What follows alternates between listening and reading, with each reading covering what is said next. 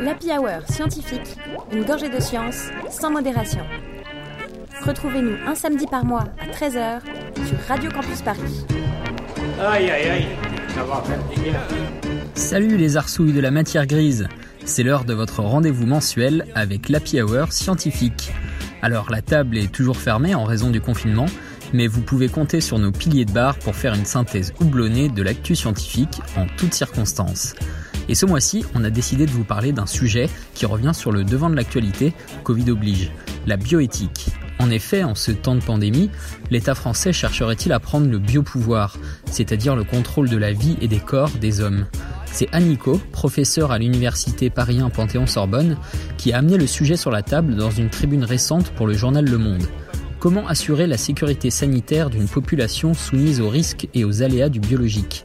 Comment articuler la liberté de chacun avec les décisions qui s'imposent à l'espèce humaine tout entière? Telles sont les questions qu'elle soulève. Pour la chercheuse, les limitations de la liberté d'aller et venir des individus, imposées par le confinement, le martèlement répété de normes de comportement sanitaire ou la possible adoption de logiciels de traçage des déplacements des individus justifient ces questionnements. Et voilà donc l'éthique qui réoccupe le devant de la scène. Au programme de cette émission, une question qui nous a intéressés. Éthique et génétique font-elles bon ménage?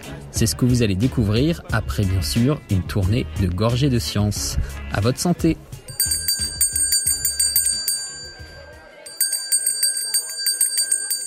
Alors moi j'ai pour vous une gorgée de science assez exceptionnelle. Cette info a bien sûr été éclipsée par l'actualité liée à ce bon vieux Covid-19, mais bon, je pense que certains d'entre vous en auront quand même entendu parler. La nouvelle date de début avril et a fait la une du prestigieux journal Nature. C'est une revue de référence mondiale pour ce qui est des avancées scientifiques majeures. Vous vous imaginez donc bien que c'est pas vraiment de la blague. Bref, j'arrête le suspense, l'info, la voilà. Une société française a développé une enzyme mutante capable de recycler le plastique à l'infini. Vous savez, le plastique, ce désastre écologique qui se retrouve au mieux enfoui avec d'autres déchets, au pire dans l'estomac d'une baleine bleue.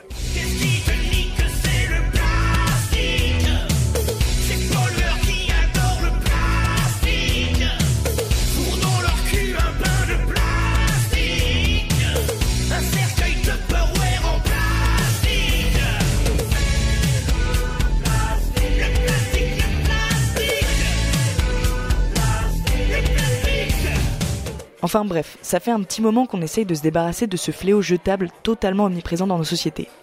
Sur les 7 différents types de plastique qui existent, seulement deux sont recyclables, le PET et le PEHD. Et quand je dis recyclable, je suis quand même bien gentil. Le produit recyclé n'a pas du tout le même niveau de pureté que le produit original. Il perd ses propriétés mécaniques, ne peut pas être mis au contact d'aliments et ne passe par le cycle de recyclage que 6 fois grand maximum. Après cela, il est incinéré ou enfoui. Une solution peu optimale donc. Jusqu'à l'arrivée de ces enzymes gluten dont je vais vous parler, aucune solution viable n'existait pour réellement recycler les 70 millions de tonnes de PET produits dans le monde chaque année. C'est la société française Carbios, en partenariat avec le Toulouse Biotechnology Institute, ou TBI, qui sont à l'origine de la découverte. Les enzymes mangeuses de plastique viennent d'une bactérie qui s'appelle Idenola sakaiensis. En fait, ces enzymes sont loin d'être nouvelles. Elles ont été découvertes en 2016 déjà. Mais le problème, c'est qu'elle ne dégradait pas le PET efficacement. 3% du plastique était digéré en 96 heures. Donc à ce train-là, on était quand même loin de sauver la planète. Carbios et le Toulouse Biotechnology Institute, ou TBI, ont travaillé d'arrache-pied à l'amélioration génétique de ces enzymes et, en 2020, ils rendent public la création d'une enzyme mutante, au top de son efficacité. Cette fois, c'est 90% du PET qui est digéré en seulement 10 heures. Non seulement l'enzyme est efficace pour tout type de PET, c'est-à-dire opaque, clair, rigide, etc., mais elle produit des matières premières pures, utilisables pour la fabrication d'un produit tout neuf, en illimité. Et ça, c'est de la performance. L'enzyme championne représente un réel espoir. En plus d'engager une transition vers une économie circulaire, elle apparaît comme une solution totalement viable dans la lutte contre la pollution plastique, en espérant que les politiques soient au rendez-vous, bien évidemment.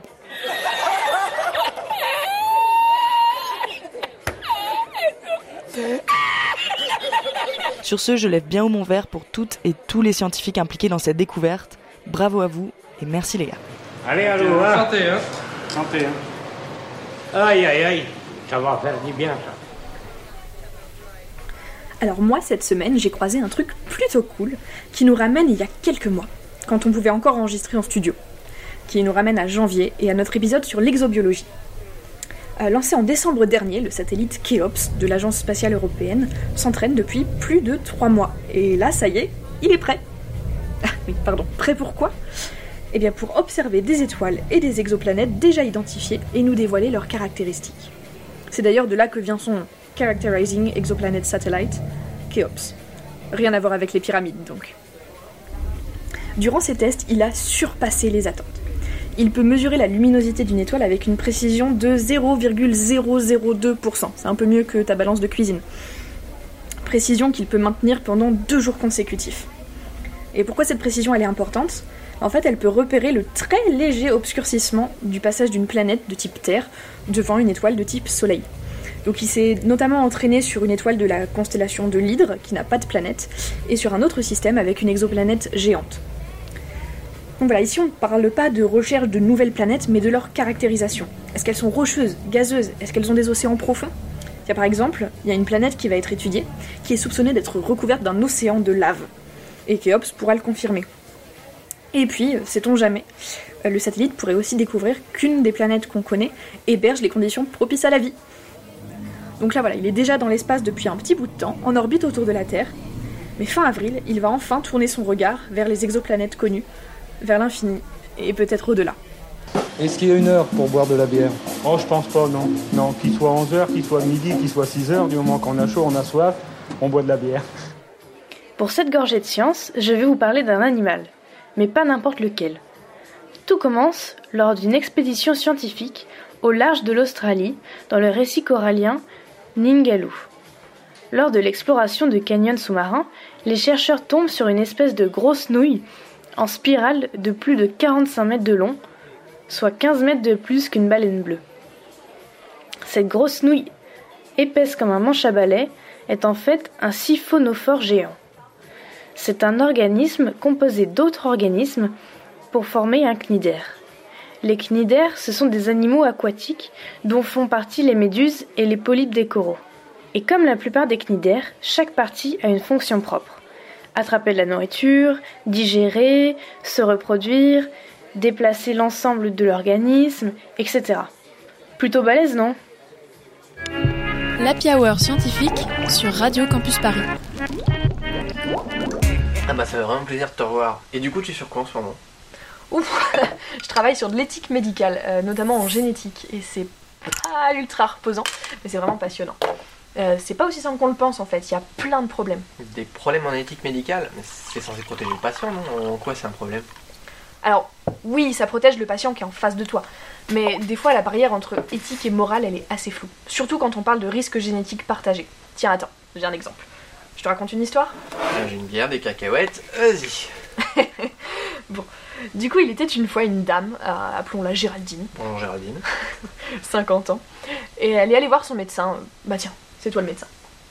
Donc elle est allée voir son médecin pour une grosseur dans la poitrine et elle y retourne pour avoir les résultats. Et le docteur lui dit qu'elle a un cancer du sein. Vous avez un cancer du sein. Ah Bah c'est pas de bol. C'est dû à quoi? J'ai jamais fumé, jamais bu d'alcool. J'ai jamais eu de comportement à risque de cancer. J'ai jamais bronzé topless, docteur. Bah, vous le prenez plutôt bien. Bah, c'est du. C'est dû à quoi? Elle a des prédispositions génétiques. Ok. Alors en fait, vous vous rappelez des tests qu'on a fait la dernière fois? Vous avez une mutation génétique qui vous prédispose au cancer du sein. Ça ne veut pas dire que les personnes avec cette mutation en auront forcément une, juste qu'il y a plus de risques. Et en effet, vous n'avez pas eu de chance. Bon, maintenant le problème c'est qu'avec ces mutations, c'est risque dans votre famille. Elle elle a une sœur. Ok. Euh, votre sœur par exemple, elle est jeune, elle se fait pas encore dépister tous les ans, ce serait bien qu'elle fasse un test génétique pour savoir si elle aussi elle a cette mutation. Ah non, c'est pas possible, docteur. Euh, comment ça? Il est hors de question qu'elle sache que j'ai un cancer. Ça fait des années que je ne lui parle plus. Je veux plus avoir affaire à elle. Surtout pas pour ça. Mais c'est sympa la Géraldine Et du coup il se passe quoi après Bah rien. Comment ça rien? Le docteur il peut rien faire? Bah non. Secret médical Et faire des tests à la sœur sans lui dire que Géraldine a un cancer? Non plus. Là, c'est le consentement informé du patient. On peut pas lui faire faire des tests, surtout génétiques, sans qu'elle sache pourquoi. Et du coup Géraldine elle condamne sa sœur. C'est dégueulasse? Et le docteur est coincé. Y a rien à faire à part essayer de la convaincre. Enfin, sans trop insister non plus, faudrait pas qu'elle change de médecin. L'éthique médicale liée aux tests génétiques est très complexe, et une partie entière est justement consacrée à la confidentialité dans le cadre d'un risque génétique partagé. L'OMS a réalisé tout un dossier très détaillé sur le sujet. Le patient a une obligation morale de transmettre ce type d'informations aux membres de sa famille qui partagent son patrimoine génétique. Soit de lui-même, soit en demandant au médecin de le faire à sa place, parce qu'il y a des informations qui sont pas faciles à transmettre quand on n'est pas habitué à le faire. Le professionnel de santé, lui, il a une obligation morale de lui rappeler ce devoir d'information. S'il ne le fait pas, il peut subir des conséquences pénales. En général, s'il est bien informé, le patient coopère. Mais s'il refuse, comme Géraldine dans notre petit cas d'école, là ça devient plus compliqué. Aux États-Unis, si les membres de la famille d'un patient sont à risque génétique, le secret médical peut être passé outre dans des conditions particulières. C'est tout un corps disciplinaire constitué de professionnels de loi, d'éthique, de médecine qui prend en charge le cas et qui décide de la rupture ou non du secret selon certains critères. Il faut que le médecin ait essayé tous les moyens de convaincre. Il faut que la probabilité du risque auquel les proches sont exposés soit forte, c'est-à-dire qu'il y a une forte probabilité qu'ils aient le gène en question. Il faut que le risque soit élevé, par exemple un cancer. Euh, si c'est une pathologie un peu plus bénigne, c'est moins important, donc on ne va pas rompre le secret médical. Et il faut que seulement l'information génétique pertinente soit révélée, seulement celle qui a rapport à la maladie, et pas le reste parce que ça relève de la vie privée. L'OMS précise d'ailleurs qu'un potentiel enfant à venir est considéré comme un membre de la famille à risque. Et dans ce cas, le secret médical peut être levé auprès du conjoint ou de la conjointe sans l'accord du patient. De même, au Japon, si le risque de la pathologie est élevé, le secret médical peut être rompu en faisant aussi appel à un comité d'experts. En France, la loi a un peu évolué. En 2003, le Comité consultatif national d'éthique pour les sciences de la vie et de la santé a réfléchi à la question. Le ministère de la Santé lui a demandé la possibilité d'ajouter une obligation morale dans la loi, que le patient soit obligé de divulguer des informations d'ordre génétique à ses proches qui partagent son patrimoine. À l'époque, le Comité national d'éthique avait conclu que ce type de décision ne devait pas passer par la loi, mais seulement par une bonne procédure d'information par le médecin. Donc il n'y avait aucune conséquence pénale, ni pour le patient, ni pour le médecin qui, euh, qui aurait pu être attaqué. Après, rien n'empêchait la famille de porter plainte euh, contre son proche, mais euh, voilà, rien n'était gravé dans le marbre, rien n'était inscrit dans la loi. Mais ça a changé. En 2011, le comité de bioéthique statue une nouvelle fois sur le sujet et la loi est modifiée. Donc aujourd'hui, un patient est dans l'obligation de prévenir sa famille si sa maladie est grave, et seulement si celle-ci est traitable ou peut bénéficier de soins préventifs. C'est l'article de loi L1131, paragraphe 1, alinéa 2 du Code de la santé publique, si vous souhaitez aller le chercher. En gros, voilà ce qu'il dit. La personne est tenue d'informer les membres de sa famille potentiellement concernés, dont elle possède les coordonnées, dès lors que des mesures de prévention ou de soins peuvent leur être proposées. Si la personne ne souhaite pas informer elle-même les membres de sa famille potentiellement concernés, elle peut demander par un document écrit au médecin prescripteur, qui atteste de cette demande, de procéder à cette information. Elle lui communique à cette fin les coordonnées des intéressés dont elle dispose. Le médecin porte alors à leur connaissance l'existence d'une information médicale à caractère familial susceptible de les concerner et les invite à se rendre à une consultation de génétique, sans dévoiler ni le nom de la personne ayant fait l'objet de l'examen, ni l'anomalie génétique, ni les risques qui lui sont associés. Ces informations-là, elles seront dévoilées au généticien ensuite qui les recevra. Alors en gros, euh, ça veut dire que le patient est obligé d'informer, soit lui-même, soit anonymement, si la maladie en jeu peut être soignée, comme euh, on l'a vu un cancer ou un trouble cardiovasculaire ou ce genre de choses, ou si des soins préventifs existent. C'est par exemple le cas de la maladie d'Alzheimer qui ne connaît pas de traitement aujourd'hui, mais qui peut être prévenue par de l'activité physique, des entraînements cognitifs, etc. Ça va être pareil pour des risques cardiovasculaires avec des problèmes de cholestérol, où on peut déjà le prendre en charge en anticipant avec des régimes alimentaires adaptés. Le patient peut aussi refuser de connaître les résultats de son test depuis cette loi de 2011, mais il peut quand même autoriser son médecin à communiquer anonymement les risques aux membres de sa famille. Tiens d'ailleurs, fun fact, aux États-Unis, c'est le généticien qui dévoile les résultats aux patients, tandis qu'en France, c'est le médecin prescripteur du test, quelle que soit sa spécialité. Bon, et puis sinon, la loi ne s'arrête jamais d'évoluer pour protéger le plus grand nombre de patients. Donc le projet de bioéthique de 2019-2020, déposé au Sénat, euh, prévoit des ajouts à cette loi. Dans cette révision, les enfants nés d'un don de gamètes seront aussi prévenus lorsque le donneur est diagnostiqué avec une pathologie à risque génétique partagé. C'était une chose qui n'était pas possible jusqu'ici.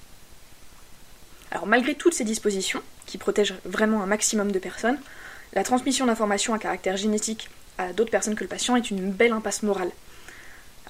une solution qu'on pourrait envisager, qui permettrait de protéger à la fois les individus et le secret médical, ce serait de généraliser les tests génétiques de prédisposition aux pathologies à la naissance, à 18 ans, peu importe, mais en tout cas, faire en sorte que tout le monde y ait accès. Et après, que les personnes puissent avoir le, choix de, de savoir ou non.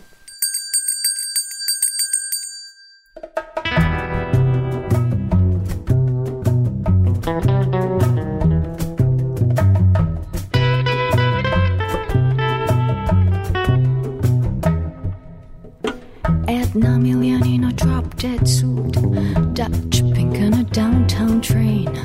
Two dollar pistol, but the gun won't shoot. I'm in the corner on a pouring rain. Sixty men in the dead man's chest, and I've been drinking from a broken cup. Two pairs of pants and a more half-faced. I'm full of bourbon, I can't stand up. Hey, little bird, fly away home. Your house is on fire, alone. Hey, little bird, fly away home. Your house is on fire, children are alone. She broke a bottle Morgan's head, and I'm stepping on the devil's tail across the stripes of a full moon's head and through the bars of a Cuban jail. Black fingers on a purple knife, flamingo drinking from a cocktail glass. I'm on the lawn with someone else's wife. Admire the view from up on top of the mast. Hey, little bird, fly away home. The house is on fire, children are alone. Hey, little bird, fly away home. Your house is on fire,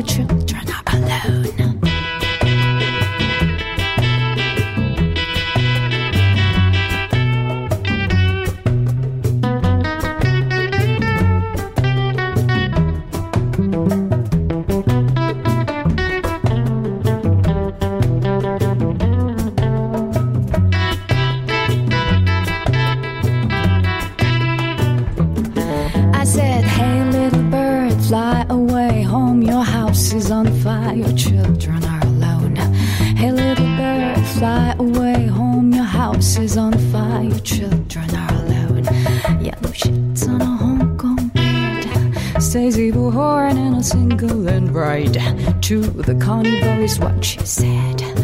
A hundred dollars makes it dark inside. and a million in a drop dead suit. Dutch pink in a downtown train. Two dollar pistol, but the gun won't shoot. I'm in the corner on a pouring rain. Hey, little bird, fly away home. House is on fire. Children are alone. Hey, little bird, fly away Are alone. Hey, little bird, fly away home. House is on fire. Children are alone. Hey, little bird, fly away home. House is on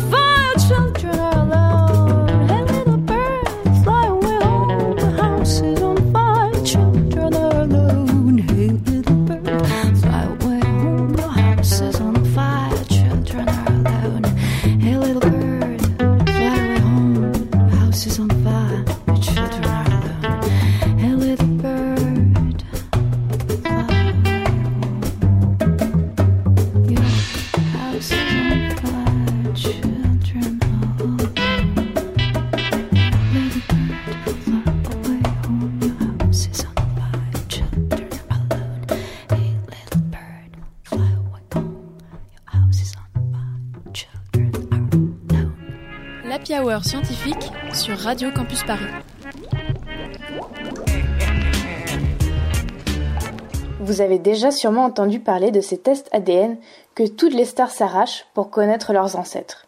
Aux États-Unis, près de 12 millions de personnes ont tenté l'expérience. Et ces tests débarquent aujourd'hui en France et séduisent de plus en plus. Mais quels en sont les dangers? Avant de rentrer dans le vif du sujet, attardons-nous un peu sur le fonctionnement de ces tests. Tu viens de voir une super publicité qui te propose de retrouver tes ancêtres et tu te dis Ah super, je vais enfin pouvoir savoir si mamie est vraiment une espionne russe. Tu commandes donc ton test en ligne, c'est environ 100 euros, et tu le reçois quelques jours plus tard. En ouvrant cette boîte flashy, on t'indique qu'il faut passer un coton-tige dans l'intérieur de ta joue pendant environ 60 secondes. À la fin de cette très longue minute, tu places ce petit bout de coton dans un tube fermé. Tu répètes cette opération une autre fois, histoire d'être sûr, et zoues le paquet à la poste pour les analyses. Le paquet arrive enfin au labo où il va être analysé. L'ADN de ta salive est prélevé et décodé grâce à une puce qui permet de lire les différentes variantes de ton ADN. Pour être un peu plus précis, l'ADN est composé d'une suite de bases azotées représentées par des lettres. C'est l'enchaînement de ces lettres qui est décodé par la machine. Et chez les humains, cet enchaînement de lettres est semblable à 99,5%. En gros, ce qui nous différencie, c'est justement ces 0,5%. Les machines comparent alors ces 0,5% avec les autres échantillons de leur base de données. Cela permet ainsi de déterminer par comparaison et grâce à des analyses statistiques si tes ancêtres venaient plutôt d'Asie ou d'Afrique. En gros, comment ça marche? Par exemple, il y a toute une population en Afrique, disons une centaine de personnes, qui réalisent des tests. Ils les donnent à cette entreprise et cette entreprise, elle va trouver les caractéristiques communes entre toutes les séquences d'ADN qu'elles ont récupérées de cette population et elles vont les comparer avec votre ADN. Et si jamais il y a des similarités, on pourra dire, grâce à des analyses statistiques, que vous venez un peu de cet endroit-là. Et grâce à ces tests, vous pouvez également retrouver vos cousins et vos parents et les gens qui partagent le plus d'ADN avec vous. Vous l'avez compris, plus ces entreprises ont d'échantillons, plus les informations qu'ils vous donneront seront précises. Ces tests permettent aussi à ceux qui le souhaitent de vérifier s'ils ont des prédispositions génétiques à différentes maladies, comme le cancer, la dépression, Alzheimer, Parkinson. Alors ces tests, ils sont possibles en France, mais seulement sur ordonnance médicale. Alors là, vous me demandez, mais c'est quoi le problème? Ben, En fait, il y en a plusieurs. D'une part, ces tests génétiques sont interdits en France et peuvent vous rapporter une amende de 3750 euros. Aïe. Mais comment t'as pu en commander un alors, tu me demandes? Ben Parce que les entreprises sont futées. Elles sont basées dans des pays étrangers. Et là, ça te revient. L'adresse du laboratoire à qui tu as envoyé ton échantillon est située aux États-Unis. Dans cette histoire, tout est délocalisé et toi seul es responsable si la police te coince. Ça fait déjà un mauvais point. D'autre part, les tests génétiques ayant pour but de rechercher des prédispositions à des maladies sont très controversés et ce pour plusieurs raisons. Tout d'abord, ces tests évaluent le risque relatif de développer l'une des pathologies recherchées.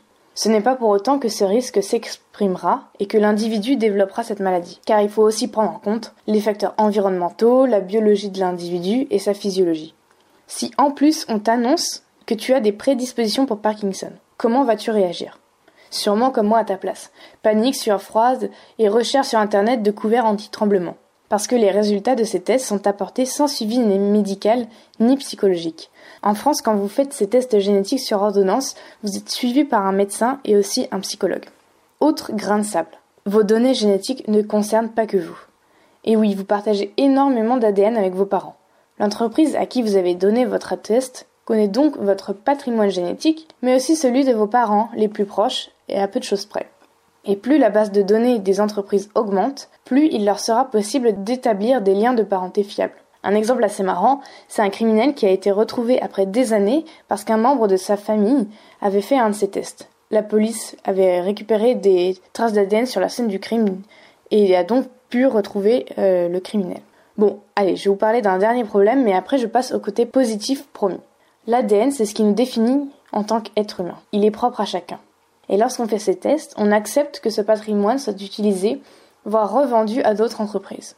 Ainsi, en janvier 2015, 23andMe, la société leader du marché des tests génétiques, a revendu à l'entreprise de biotechnologie Genentech pour 65 millions de dollars, l'équivalent de 56 millions d'euros, le profil génétique de 14 000 clients concernés directement ou indirectement par la maladie de Parkinson.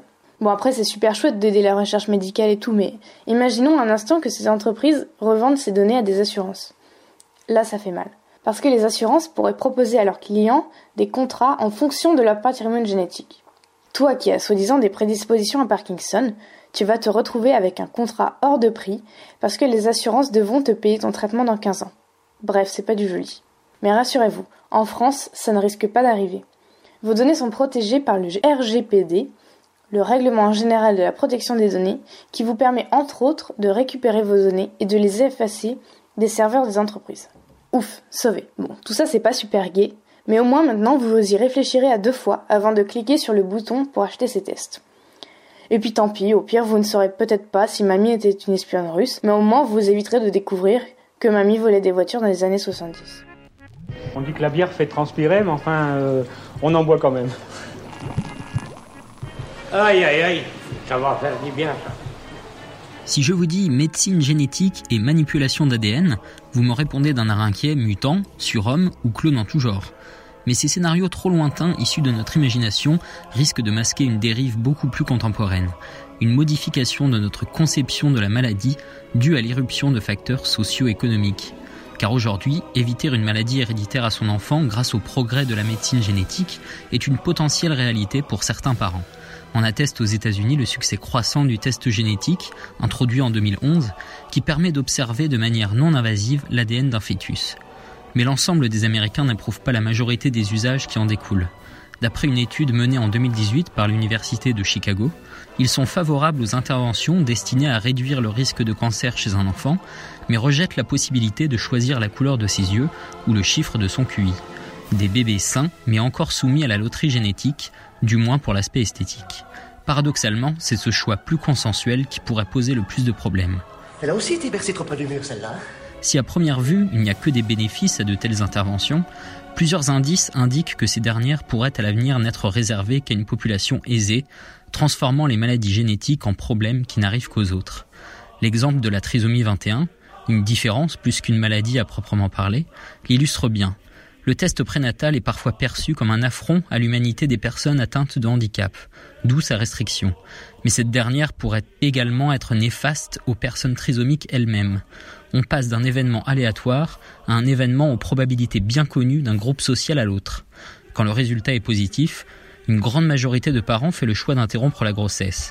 D'après une étude publiée en 2012 par des chercheurs de l'Université de Caroline du Sud, les deux tiers des femmes enceintes découvrant que leur fœtus présente le syndrome de Down choisissent d'avorter. Une proportion qui varie selon les milieux et qui dépend de la culture, des croyances religieuses, du lieu de vie ou des revenus des géniteurs. L'accès restreint au test a donc transformé le syndrome en marqueur géographique et de classe. Malgré tout, les tests prénataux sont voués à diagnostiquer de plus en plus de maladies génétiques, des maladies mortelles dès l'enfance, des pathologies plus bénignes ou des affections à l'apparition tardive comme les maladies neurodégénératives. Ces tests pourront certifier que l'enfant est porteur de la maladie, mais ils identifieront plus majoritairement un risque accru. Leur incidence reste encore aujourd'hui contrebalancée par le choix de l'avortement, douloureux pour de nombreux parents. Mais la situation est tout autre quand il s'agit de choisir entre plusieurs embryons dans le cadre d'une fécondation in vitro. Ce secteur est en plein essor aux États-Unis, en partie grâce au test génétique préimplantatoire, le TGP, qui consiste à prélever un petit échantillon de cellules sur un embryon à l'état précoce afin d'en analyser son ADN. De nombreuses offres existent sur le marché de la FIV permettant de dépister des centaines de maladies rares ou orphelines. Mais il coûte très cher, aux alentours de 10 000 dollars par cycle de fécondation. Pour certains, ce n'est pas un frein, mais pour d'autres, c'est rédhibitoire. Aux États-Unis, un peu moins de 2% des nouveau-nés sont conçus de cette manière. Et dans les pays qui assignent des fonds publics à la procréation médicalement assistée, comme Israël, le Danemark ou la Belgique, les chiffres sont deux à trois fois supérieurs. C'est une technique qui reste donc majoritairement hors de portée pour le commun des mortels. Que des numéros 10 dans ma team, si on connaît bien les faiblesses du système de santé américain, la FIV n'étant qu'un exemple parmi d'autres, la privatisation galopante des systèmes publics à travers le monde introduit de nouveaux enjeux dans une société où seules les classes sociales les plus aisées pourraient réduire ou annihiler les risques de maladies génétiques. Avec les tests prénataux, ces dernières pourraient frapper de manière disproportionnée certains ensembles régionaux, culturels et socio-économiques plus fragiles. De nouveaux problèmes moraux feraient alors surface. Les grandes familles fortunées concernées ont une réelle incidence sur le financement de la recherche médicale, en attirant l'attention des médias sur certaines maladies et en montant des associations. On imagine facilement qu'au concours de la pire maladie, les classes sociales les plus défavorisées auraient peu d'arguments pour orienter les fonds alloués à la recherche et aux soins vers celles qui les préoccupent. Et pire, ils pourraient se trouver confrontés à un déficit d'empathie croissant car la partie de la population se sentant médicalement protégée aura oublié le réflexe de compassion à l'encontre d'une personne malade ou handicapée. Ça aurait pu être moi, sera une phrase tombée aux oubliettes. Là où la société voyait de la malchance, elle y verrait désormais une faute. Pourquoi payer pour les erreurs des autres? Vous l'avez compris, on n'en est pas encore à chanter l'international dans les labos de recherche génétique, mais dans les nurseries, la guerre des classes commence à gronder et l'odeur du sang à monter. Et pour y réfléchir, rien de mieux que de vous laisser avec Raining Blood de Slayer. Nous sommes en guerre.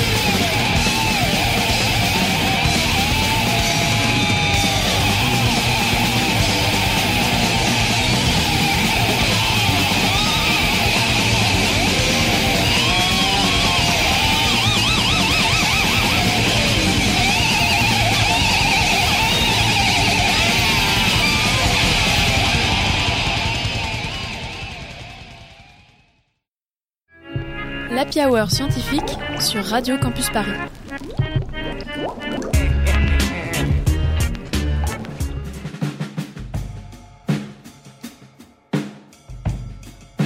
Salut à tous, auditrices, auditeurs de l'Happy Hour scientifique. Vous venez d'entendre les fabuleuses chroniques de mes camarades Agathe, Camille et Emeric.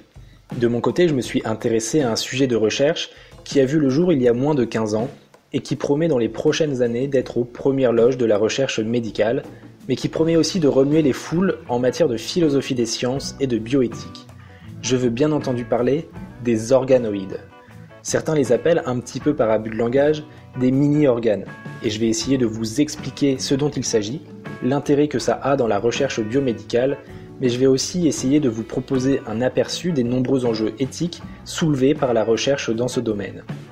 Alors évidemment dans cette chronique, loin de moi la prétention d'essayer de répondre aux interrogations que je vais souligner, l'intérêt ici étant surtout de partager les questionnements qui peuvent être soulevés par ces recherches.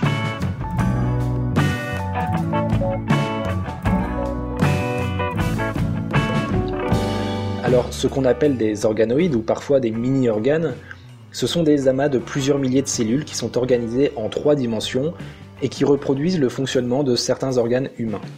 Ils sont conçus à partir de cellules qui sont capables de se différencier pour acquérir des fonctions spécifiques. Ces cellules capables de se différencier sont ce que l'on appelle des cellules souches. L'organisation des cellules, lorsqu'elles se différencient, crée alors un tissu assimilable à celui d'un organe humain. Mais attention, il serait trompeur de penser qu'à terme, on obtient de vraies répliques d'organes. On ne peut pas remplacer un rein, un foie, un cerveau ou autre avec un organoïde. En revanche, on obtient un genre de modèle qui imite certaines fonctions de l'organe.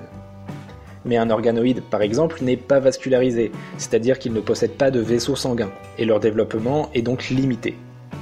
En gros, un organoïde, ça ressemble à une petite boulette de, entre guillemets, seulement quelques milliers de cellules, qui n'est pas connecté à d'autres organes ou même à un hôte vivant. Et donc il existe différents types d'organoïdes. On peut retrouver des organoïdes par exemple de foie, de côlon, d'intestin, etc. Il existe également des organoïdes de cerveau qu'on appelle des organoïdes cérébraux ou cérébroïdes, et dont on parlera un petit peu mieux tout à l'heure. La recherche sur les organoïdes, qui a connu un essor lors de la décennie passée, a un vif intérêt auprès des laboratoires. D'après le moteur de recherche PubMed, on est passé de 17 publications scientifiques en 2010 concernant les organoïdes à plus de 1000 publications en 2019. Cela s'explique par l'intérêt des organoïdes pour permettre de mieux comprendre les processus en action lors du développement des organes et pour mieux étudier les comportements biologiques lors du développement de maladies par exemple. Mais les organoïdes permettent aussi d'étudier le comportement des tissus biologiques lorsqu'on leur applique un traitement pharmacologique en phase de test. Et parce que les modèles d'organoïdes se rapprochent des organes humains, ils permettent donc dans certains cas d'être d'une utilité non négligeable pour limiter le recours à l'expérimentation animale. Même si, vous vous en doutez, l'expérimentation animale est encore bien loin d'être abandonnée. Alors, au vu de ce petit aperçu sur ce que sont et à quoi servent les organoïdes, on peut imaginer que les intérêts en matière de recherche biomédicale sont de taille. Et c'est le cas mais les recherches sur les organoïdes s'accompagnent, comme je vous le disais en introduction, de plusieurs questions éthiques.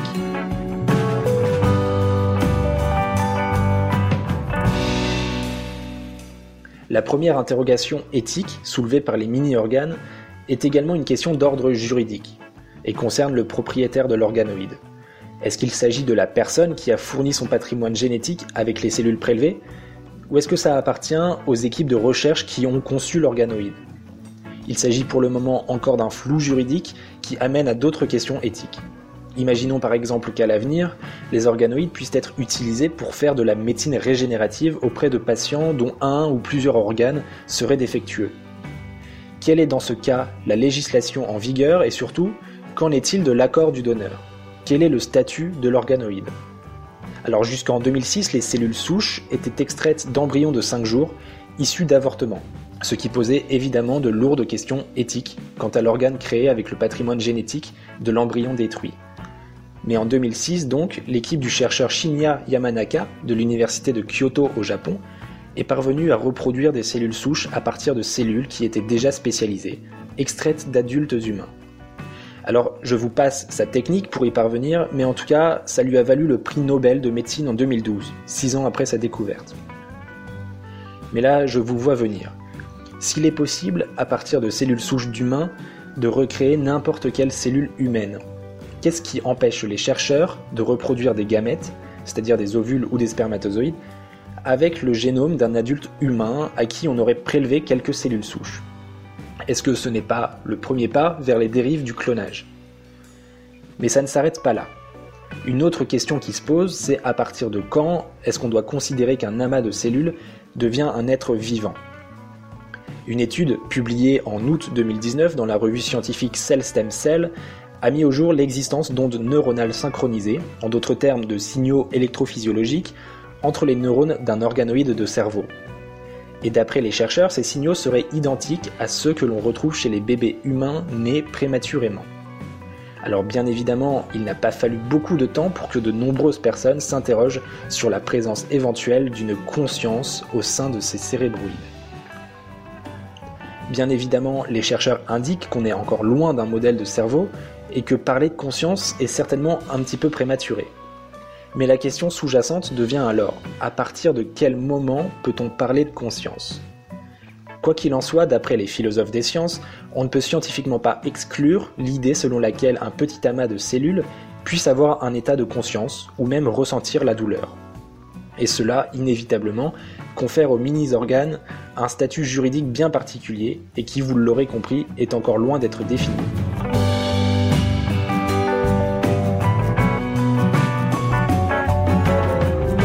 Les questions éthiques soulevées par les organoïdes sont donc nombreuses. Et encore, c'est sans parler de la création possible de chimères. Vous savez, ces hybrides mi-animaux, mi-humains. Et si on greffait des cérébroïdes dans les cerveaux de souris? Eh bien, des chercheurs ont déjà réussi à greffer des cellules cérébrales, alors je ne parle pas ici de cérébroïdes, dans le cerveau de souris. Et il a été remarqué que les rongeurs dont on avait modifié le cerveau ont fait preuve d'un apprentissage plus efficace que leurs congénères. Les philosophes des sciences se demandent donc jusqu'où on peut se permettre de modifier les propriétés d'un cerveau animal. Et ça, c'est encore une lourde question éthique qui est toujours sans réponse. Et les enjeux des transhumanistes ne sont pas tout à fait éloignés de ces sujets. Dans le cadre de recherches sur l'évolution de la lignée humaine, des scientifiques sont parvenus à créer des cérébroïdes présentant des gènes de Néandertal. Et pour cela, ils ont utilisé les ciseaux moléculaires CRISPR-Cas9, permettant de modifier le génome de manière précise. Sera-t-il donc possible, à terme, de produire des organes génétiquement modifiés que l'on pourrait greffer directement aux patients, ceux qui pourront se le permettre en tout cas? Et voilà, on retombe encore sur nos pattes et sur la chronique d'Emeric. Si les questions éthiques au sujet des organoïdes et des cérébroïdes ne sont pas rapidement légiférées, c'est la porte ouverte à de nombreuses dérives accentuant les inégalités sociales d'accès à la médecine personnalisée. Quoi qu'il en soit, avec le développement des organoïdes et des cérébroïdes, et le contexte éthique si nouveau qui est actuellement en jeu, il est fort à parier qu'il faudra peut-être revoir la définition même de l'humanité.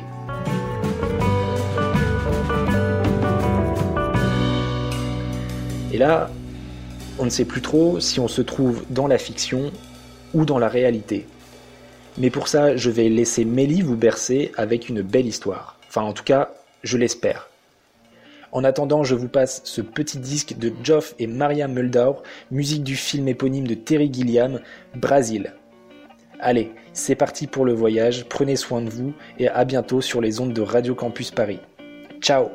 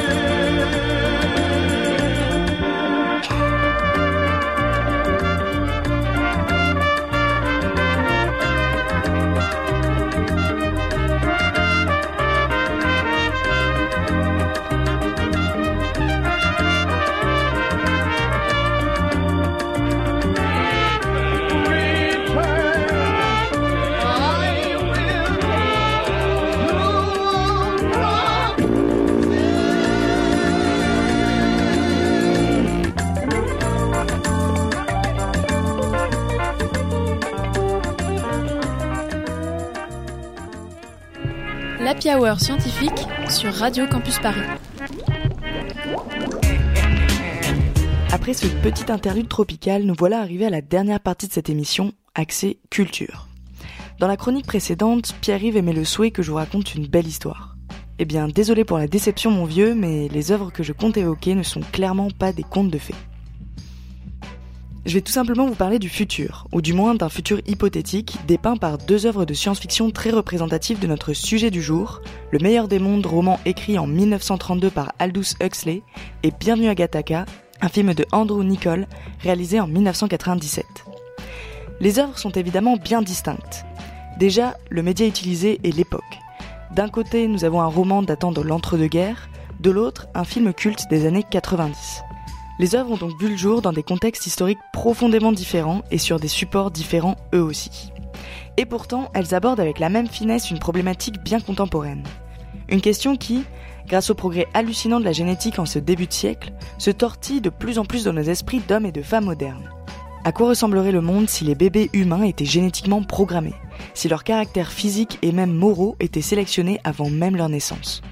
Bref, je vous invite à vous plonger avec moi dans ces scénarios futuristes afin de mieux saisir les enjeux d'une telle question, à commencer par Bienvenue à Gattaca.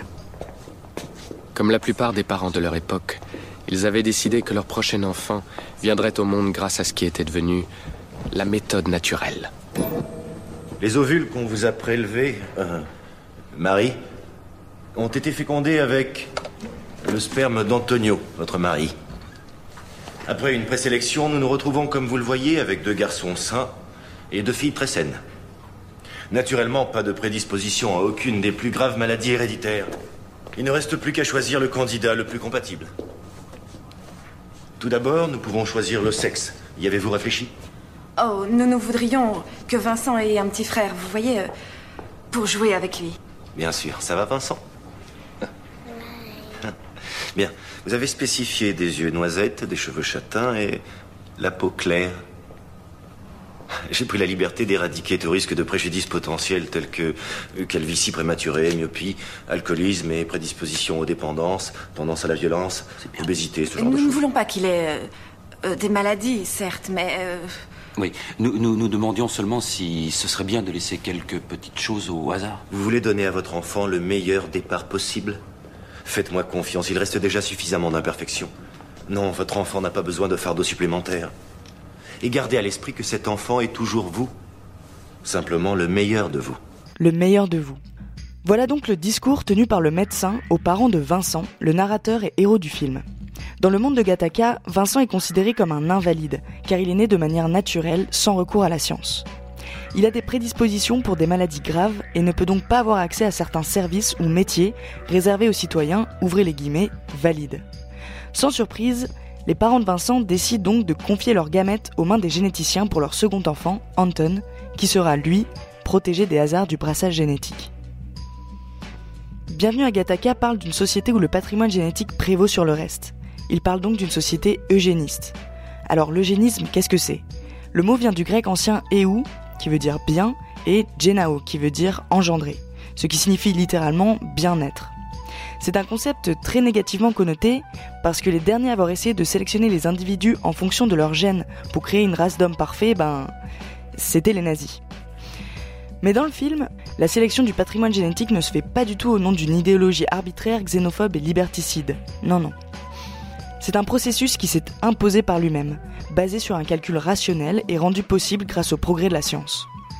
Le but ici est clairement défini, assurer à ses enfants le meilleur avenir possible.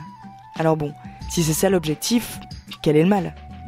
Pour revenir au monde réel et vous montrer que ce scénario n'est pas si hypothétique que ça, il existe déjà ce qui s'appelle le diagnostic prénatal. Bien que strictement régulé, il est autorisé dans toute l'Europe. C'est la détection in utero d'une affection grave chez un embryon, comme une anomalie génétique ou une malformation congénitale. Si le problème est détecté à temps, les parents ont le choix d'interrompre la grossesse ou pas. Le problème soulevé par Bienvenue à Gataka est d'ordre moral et philosophique. Où est la limite? Jusqu'où peut-on laisser des parents choisir et modeler le patrimoine génétique de leur progéniture? Que fera la société des avancées scientifiques qui nous permettent de prévenir à l'avance certains handicaps? Et puis finalement, qu'est-ce qui peut être considéré objectivement comme un handicap? Autant de questions éthiques sur lesquelles plusieurs philosophes contemporains se triturent la cervelle. Bien sûr, les pistes de réflexion sont nombreuses, nuancées et complexes. Le but de ma chronique n'est pas d'y répondre, mais de vous pousser à réfléchir vous aussi à ces croustillantes interrogations. Mais laissez-moi pousser le bouchon un petit peu plus loin avec la seconde œuvre présentée en amont. On peut imaginer que l'histoire de Bienvenue à Gataka se situe dans un futur relativement proche. Ce n'est pas du tout le cas du meilleur des mondes qui prend place dans un avenir lointain et dystopique. Ce roman de presque 300 pages aborde une diversité de thèmes philosophiques complexes, absolument passionnants, mais je vais me concentrer ici sur l'aspect génétique de la chose afin de ne pas m'égarer à commencer par un extrait d'une adaptation cinématographique du roman, un téléfilm au succès mitigé, réalisé en 1998 par Leslie Liebman. Aujourd'hui, nous n'avons pas de crime, pas de maladie, pas de guerre, pas de vieillesse, pas de souffrance. Nous sommes génétiquement programmés pour occuper la place dans la société qui nous a été attribuée. Et tout le monde est heureux. Très bien, c'est du bon travail. Je ne comprends pas. Comment est-ce que les enfants étaient décantés dans l'ancien temps? Les enfants n'étaient pas décantés, ils naissaient. L'homme et la femme pratiquaient le sexe, la femme tombait enceinte et ensuite elle accouchait. Comme les animaux? Je sais que c'est difficile à croire. C'était une expérience très douloureuse, dangereuse et extrêmement dégradante. Alors ils avaient peur d'avoir des activités sexuelles? Quelquefois, oui. Quand un homme et une femme voulaient avoir des bébés, ils étaient obligés de se marier et l'activité sexuelle n'était tolérée qu'entre ces deux personnes. Pendant combien de temps? Toute leur vie. Vous voulez dire que c'était des pères et des Il mères n'est pas nécessaire d'utiliser un langage ordurier. Dans le meilleur des mondes, les hommes et les femmes sont donc prédisposés génétiquement à apprécier la classe sociale qui leur a été attribuée. En plus d'un traitement génétique et chimique des embryons, les enfants, une fois décantés, sont massivement endoctrinés et conditionnés pour apprécier leur existence et vivre heureux dans cette douce société. Dans Bienvenue à Gataka, le choix du patrimoine génétique d'un enfant est laissé aux parents. Bien que ce choix dépende en partie de la pression exercée par la société, le fait même qu'il existe nous permet de le placer dans une catégorie d'eugénisme dit libéral. Dans le meilleur des mondes, on voit bien que c'est un eugénisme autoritaire, imposé par un État où les notions de famille, de père et de mère n'existent même plus. Rien d'étonnant d'ailleurs, car je vous le rappelle, ce livre a été écrit en 1932, juste avant la montée des totalitarismes allemands et italiens. Cette œuvre est une dystopie, c'est-à-dire la description d'une société futuriste abominable. Mais en y réfléchissant, ce monde est-il vraiment si abominable que ça? En effet, il n'existe plus aucune guerre ou maladie. Le sexisme, le racisme et la discrimination sociale n'ont plus lieu d'être, car chacun est heureux de son rôle dans la société. Les gens peuvent assouvir leurs désirs immédiatement, sans aucune peine ou culpabilité. Sous ce prisme-là, c'est un monde qui a l'air quand même bien plus sympa que le nôtre. Bon, j'arrête ici de jouer à l'avocat du diable, car bien sûr, ce monde soi-disant parfait n'est instinctivement pas souhaitable. Il a été préfabriqué par des manipulations génétiques et du bourrage de crâne et est maintenu artificiellement par l'usage d'une drogue, le soma, qui, une fois prise, annihile toute pensée constructive. Ce qui est intéressant, c'est qu'il n'y a pas de chef d'État ou même de gouvernement qui impose ces règles. C'est bien la société qui a d'elle-même évolué vers ce bonheur factice et qui s'auto-entretient. Le libre arbitre, la liberté de choix n'existent plus tout simplement car ils imposent l'abandon du confort et de la facilité. Via cette caricature, Aldous Huxley nous pousse à réfléchir aux conséquences de nos avancées technologiques et au prix que doit payer une société qui, sans garde-fou éthique, se lancerait la tête la première dans des dérives utilitaristes imbéciles. Bref, il y a encore un bon paquet de choses à dire sur Bienvenue à Gattaca et le meilleur des mondes, mais ce n'est pas avec une chronique de quelques minutes que je vais pouvoir couvrir tout cela. Je vous recommande tout simplement de découvrir ces œuvres afin de développer un petit peu plus vos réflexions sur les sujets qu'elles abordent. Gardez bien en tête que malgré toutes les interrogations liées au progrès de la génétique et leurs conséquences qui s'étendent à nos générations futures, nous sommes aussi extrêmement dépendants de notre environnement. Nous nous développons dans un monde complexe qui nous influence en permanence. Et donc, comme prouvé dans Bienvenue à Gattaca, notre patrimoine génétique ne nous définit tout simplement pas entièrement. Voilà, c'est la fin de cette chronique, j'espère qu'elle vous a plu. En tout cas, moi, j'ai bien aimé l'écrire. Cet épisode de la Power Scientifique a été réalisé par Emeric Bescos, avec comme chroniqueur donc Emeric, mais aussi Agathe Delépo, dont c'était la première chronique, Camille Pachal, François Poupout et moi-même, Mélissande Brie. Sur ce, prenez bien soin de vous, de vos proches, bonne suite de confinement à tous, et surtout, n'oubliez pas de trinquer de temps à autre avec une mentalo ou un whisky bourbon, cela importe peu. La bise et à bientôt. Bon, ben, y a messieurs, hein. À la prochaine. Et au revoir. Et puis, bon retour, hein. Au revoir, messieurs.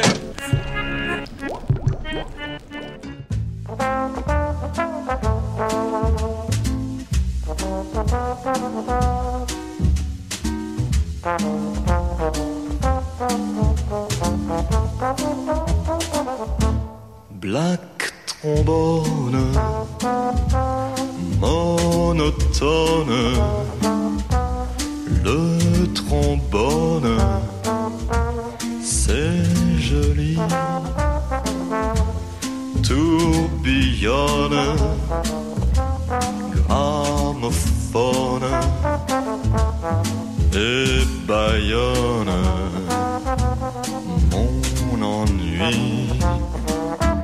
Black trombone, monotone, autochtone de la nuit. Dieu pardonne la mignonne qui fredonne dans mon lit. Black trombone, monotone, se donne à demi nu, frissonne, déraisonne, m'empoisonne, je m'envahis. Black trombone, monotone, c'est l'automne de ma vie. Plus personne ne m'étonne, j'abandonne, c'est fini.